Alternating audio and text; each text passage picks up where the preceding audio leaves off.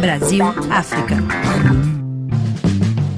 Você saberia reconhecer o homem mais rico de todo o continente africano, dono de uma fortuna que passa de 12 bilhões de dólares, se tivesse diante dele outros negros?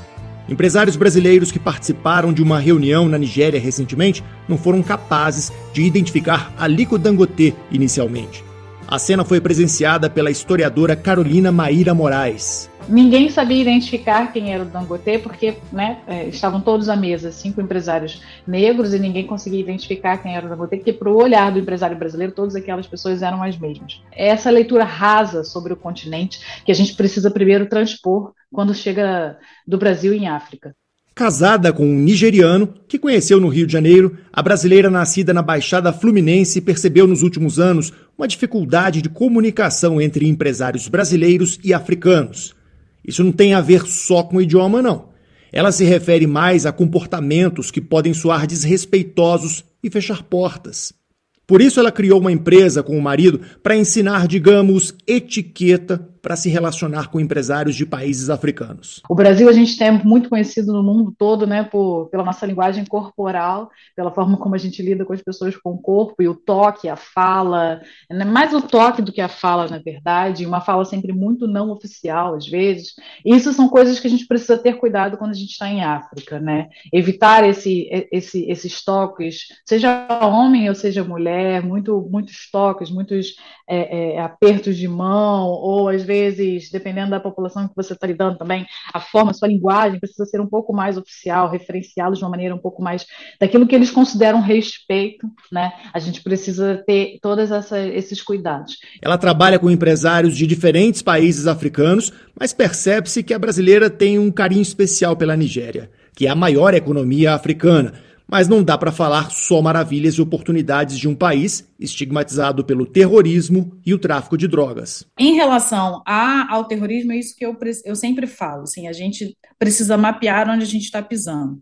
Você não chega no Rio de Janeiro e você não vai lá para uma favela dentro do Duque de Caxias. Da mesma maneira que na Nigéria você precisa saber onde você está pisando, e isso é importante a gente ter pessoas preparadas aqui no continente para receber essas pessoas, para poder conduzi-las nos lugares e apresentá-las às pessoas certas também.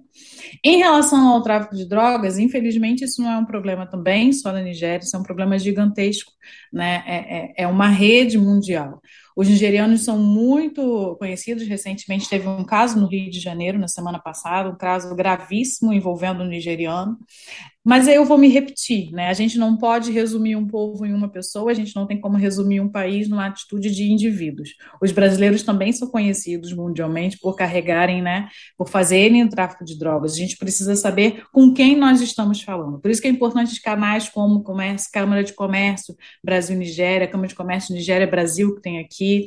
A gente ir pelos canais da, oficiais da embaixada, procurar as empresas que são registradas junto à embaixada. Eu acho que a embaixada brasileira brasileira, e aí eu vou destacar o trabalho do Consulado de Lagos, com o embaixador Francisco Luz, tem um papel fundamental nisso, de você poder saber com quem você está falando, a confiabilidade, e é por isso que é importante a gente ter essa rede de filtro, empresas, câmaras de comércio, ou a própria embaixada que vão nos ajudar nesse filtro para saber com quem a gente está é, conversando.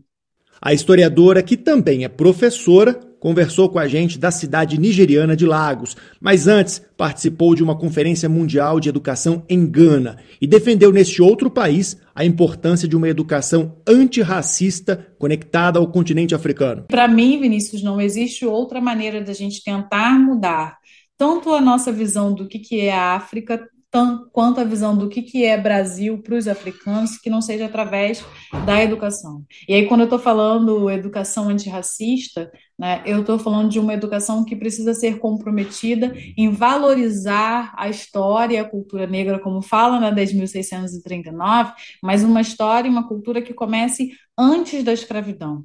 Eu tenho feito muito essa questão, muito esse, muito esse debate no Brasil, que infelizmente a gente ainda resume a história da África aos entrepostos comerciais que foram levantados pelos europeus e a partir dele a nossa relação com, com as Américas. Mas a gente precisa voltar duas casas atrás e começar a entender a história da África antes da colonização.